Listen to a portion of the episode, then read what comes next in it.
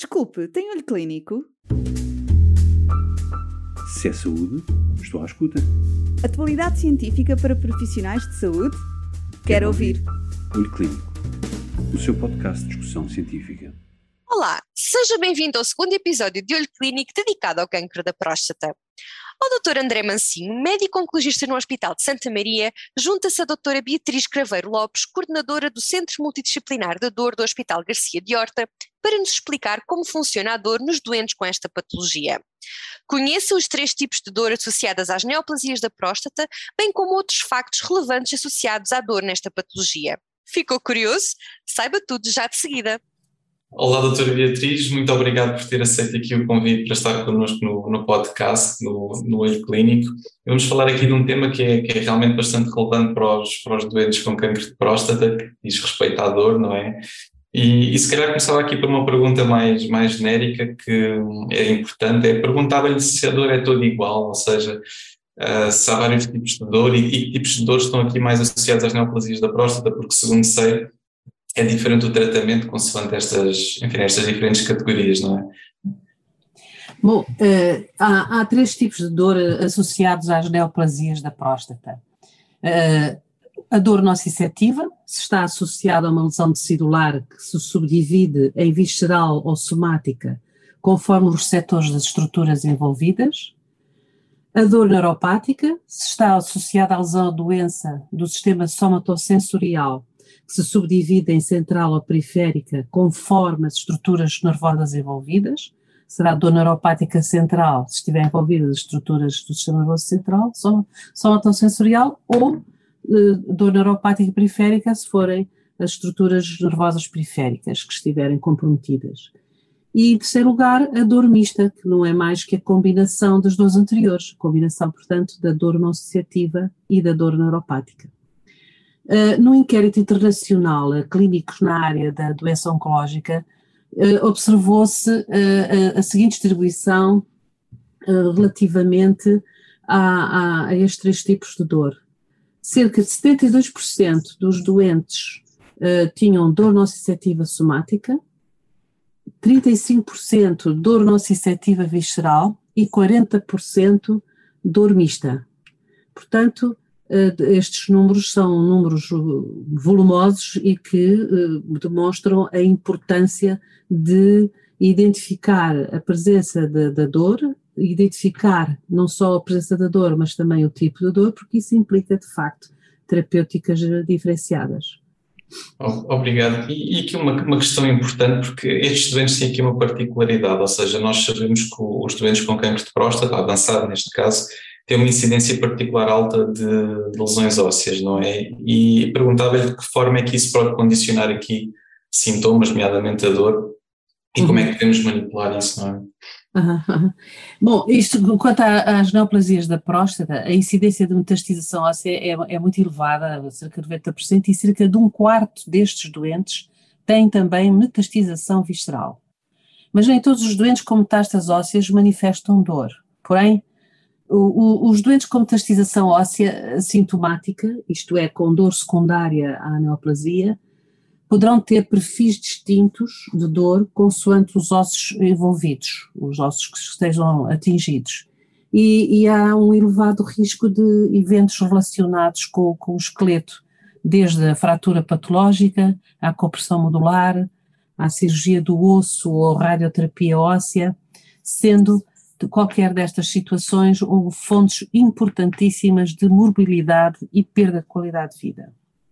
Uh, as, uh, nas, nas, neoplasias urológicas em que há envolvimento visceral e, e preenchem também critérios de, de, de dor mista, que, que, define a dor mista, não é? Que, que é tal a combinação da dor nociceptiva e da dor neuropática.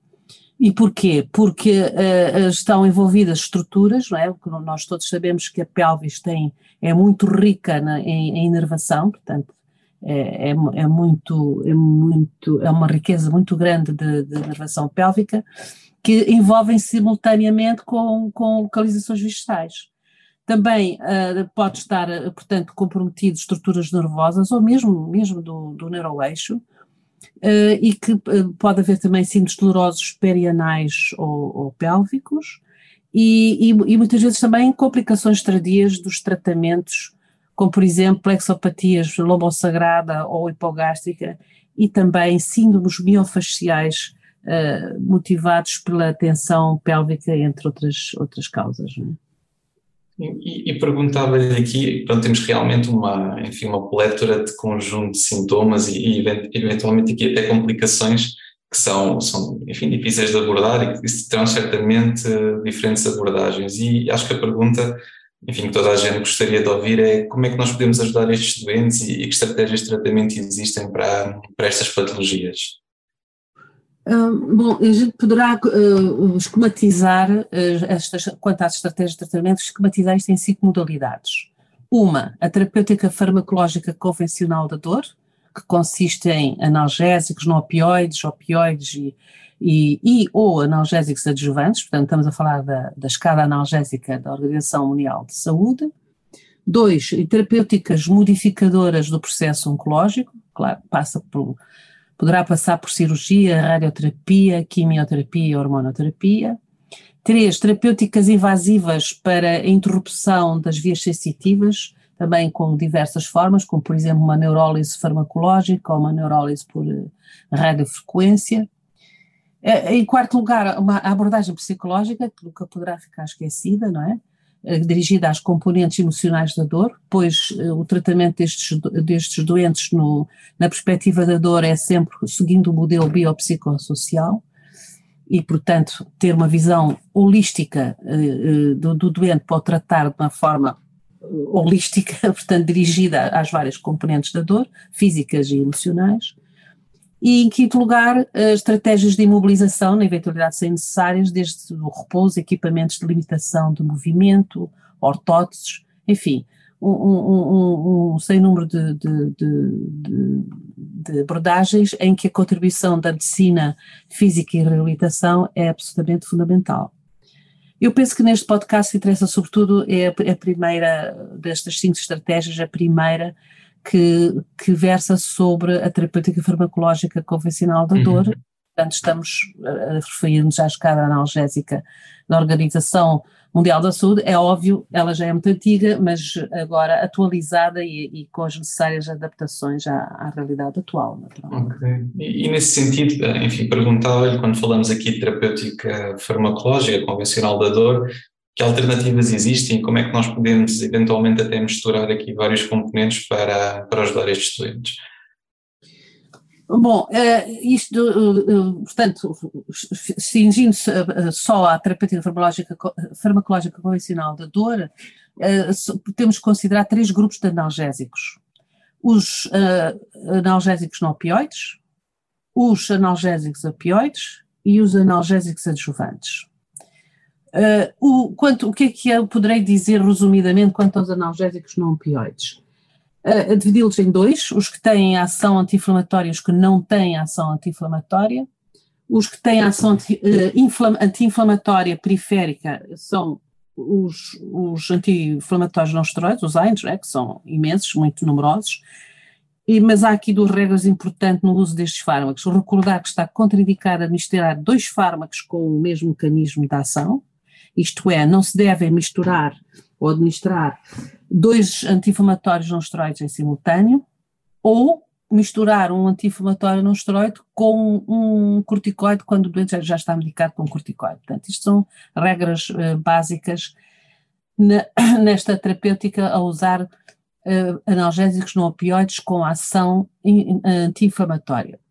Quanto aos analgésicos não opioides, sem ação anti-inflamatória periférica, nós temos em Portugal dois disponíveis, que é o paracetamol ou o metamizol.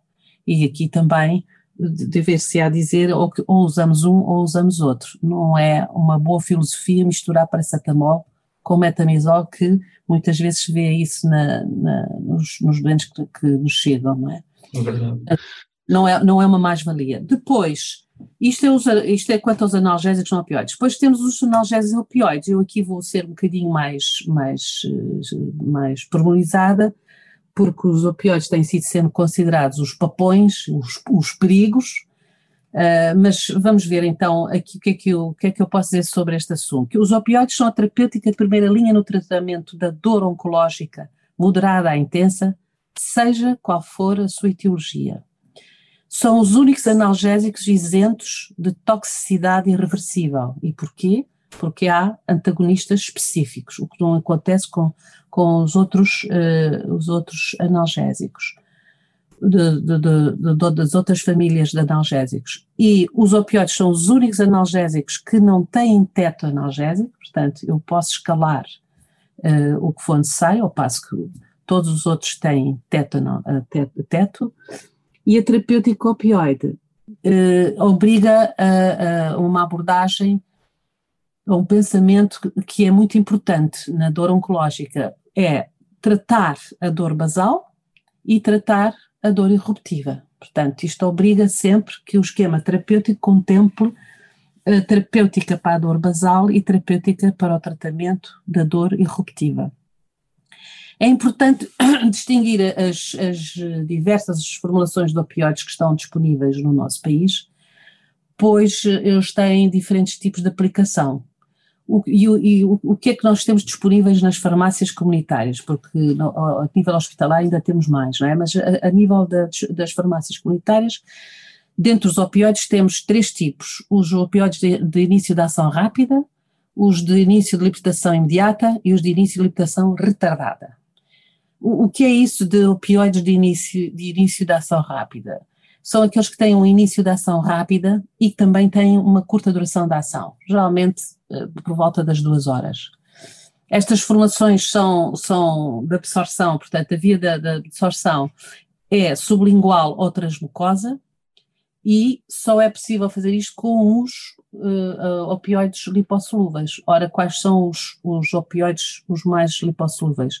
É o fentanil e a buprenorfina. Portanto, estes dois fármacos são opioides de, que, que, que, há formulações deles, eles também têm outras formulações, mas têm formação para o tratamento de, de, de, de dor, de início da ação, de rápido, da ação rápida de curta duração. Obviamente que eles estão indicados para tra o tratamento da dor eruptiva, face a estas características, naturalmente.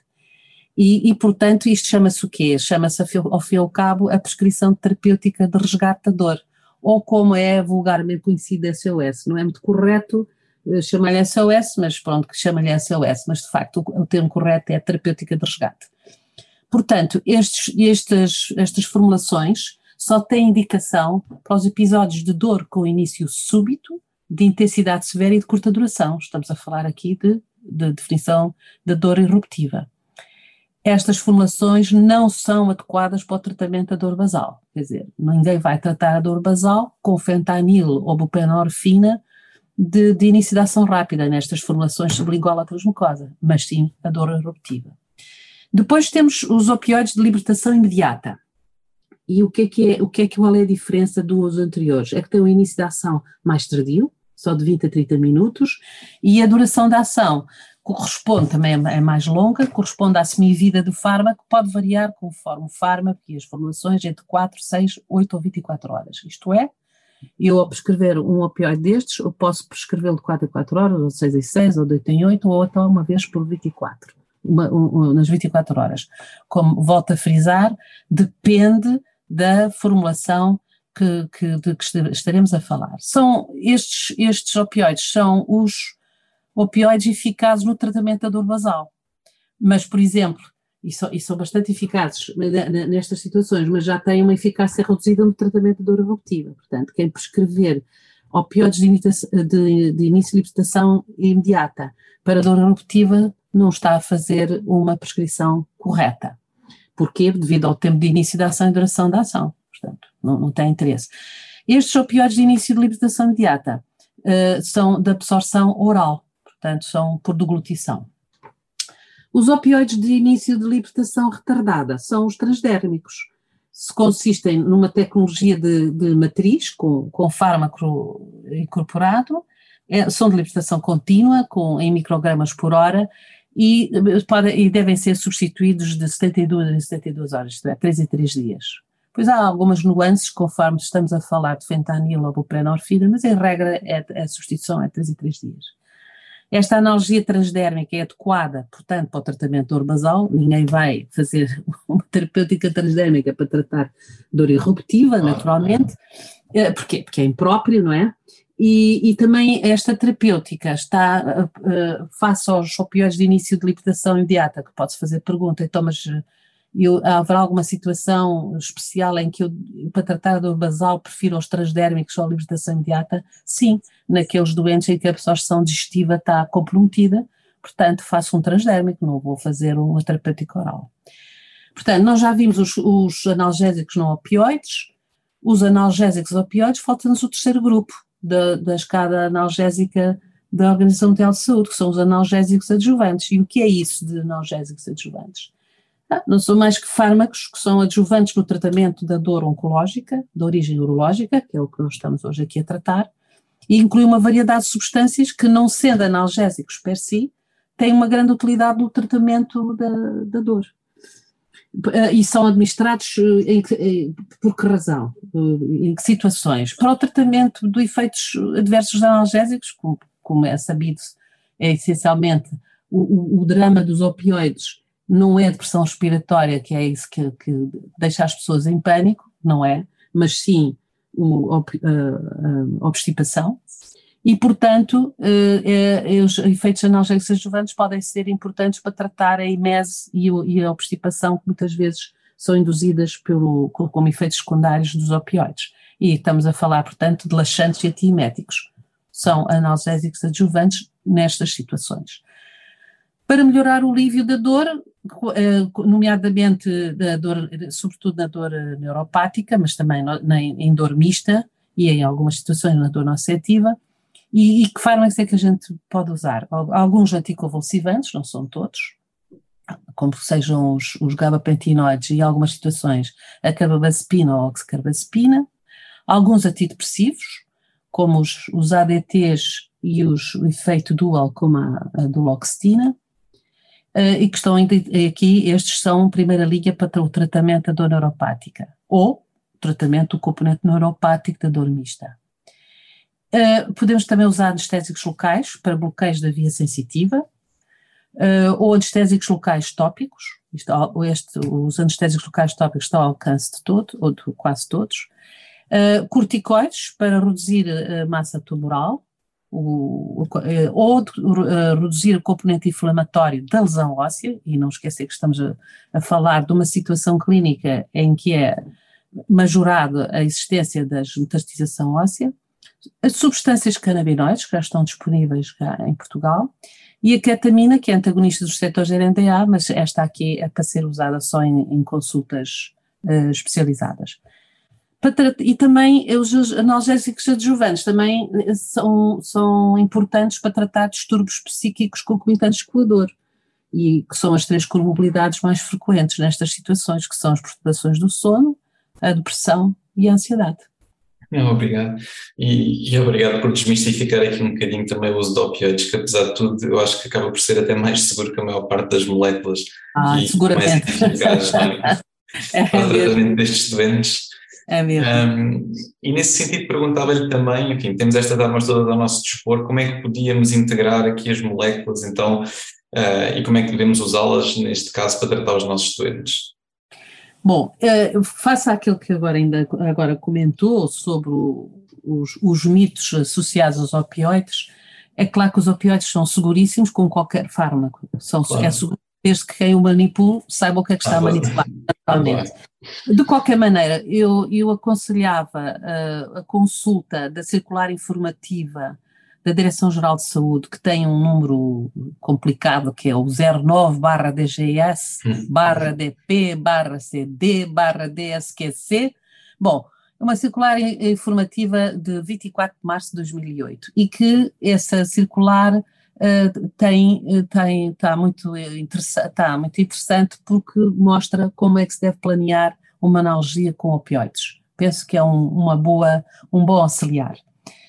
E à parte disso, algumas regras têm que ser contempladas naturalmente. Quando nós estamos a fazer o plano terapêutico integrado, não é? Nós, nós temos que obedecer a várias coisas. Quando iniciamos a terapêutica, temos primeiro titular a dor e, portanto, tratar, iniciar o tratamento da dor com doses baixas e com incrementos progressivos. Isto é a definição de titulação da dor, não é verdade? Depois, a individualização eh, da, da terapêutica para adequar a dose à situação clínica concreta. Ter em atenção às interações medicamentosas já com os fármacos que já estão prescritos, seja por nós próprios, seja por outros, outros colegas de outras áreas. Para quê? Para evitar fenómenos tanto de sinergismo como de potenciação ou de antagonismo. Uh, há absoluta necessidade uh, de, de, fazer uma reavaliação periódica, porque é bom não esquecer que a dor na doença oncológica é um processo absolutamente dinâmico. Uh, o, é também necessário, portanto, como é que eu ia dizer, não, aconselhável uma terapêutica analgésica combinada, chama-se isto uma terapêutica multimodal, uh, em que são usados opioides com analgésicos opioides com analgésicos não opioides e ou com adjuvantes analgésicos, chama-se isto plano terapêutico integrado e que constitui uma verdadeira estratégia de redução de doses é? de cada um destes fármacos e também uh, com ganhos na redução dos efeitos adversos. E, e por fim, uh, lembrar mais uma vez que é o que é adequado nestes, quando se estabelece um plano terapêutico integrado deste, deste teor, uh, não esquecer a terapêutica analgésica dirigida à dor basal e a terapêutica analgésica dirigida à terapêutica de resgate. Portanto, fazer um, um combinado. E isto só é possível após uma cuidadosa caracterização da dor quanto ao seu perfil cronológico diário, não é? E identidade. E, e, e, não esquecer, eu volto a dizer, não esquecer a terapêutica de resgate, a terapêutica on demand, aos episódios de repetitiva, que dá muita infelicidade e muita, muita má qualidade de vida aos doentes. Sim, e que acaba por ser muito importante. É. Resta-me agradecer aqui, obrigado pela, pela oh, exposição incrível, bem, doutora Beatriz, e, e agradecer também aqui aos nossos ouvintes do podcast. Até uma próxima. Obrigada. Desculpe, tem olho clínico? Se é saúde, estou à escuta. Atualidade científica para profissionais de saúde? Quero, Quero ouvir. ouvir. Olho Clínico, o seu podcast de discussão científica.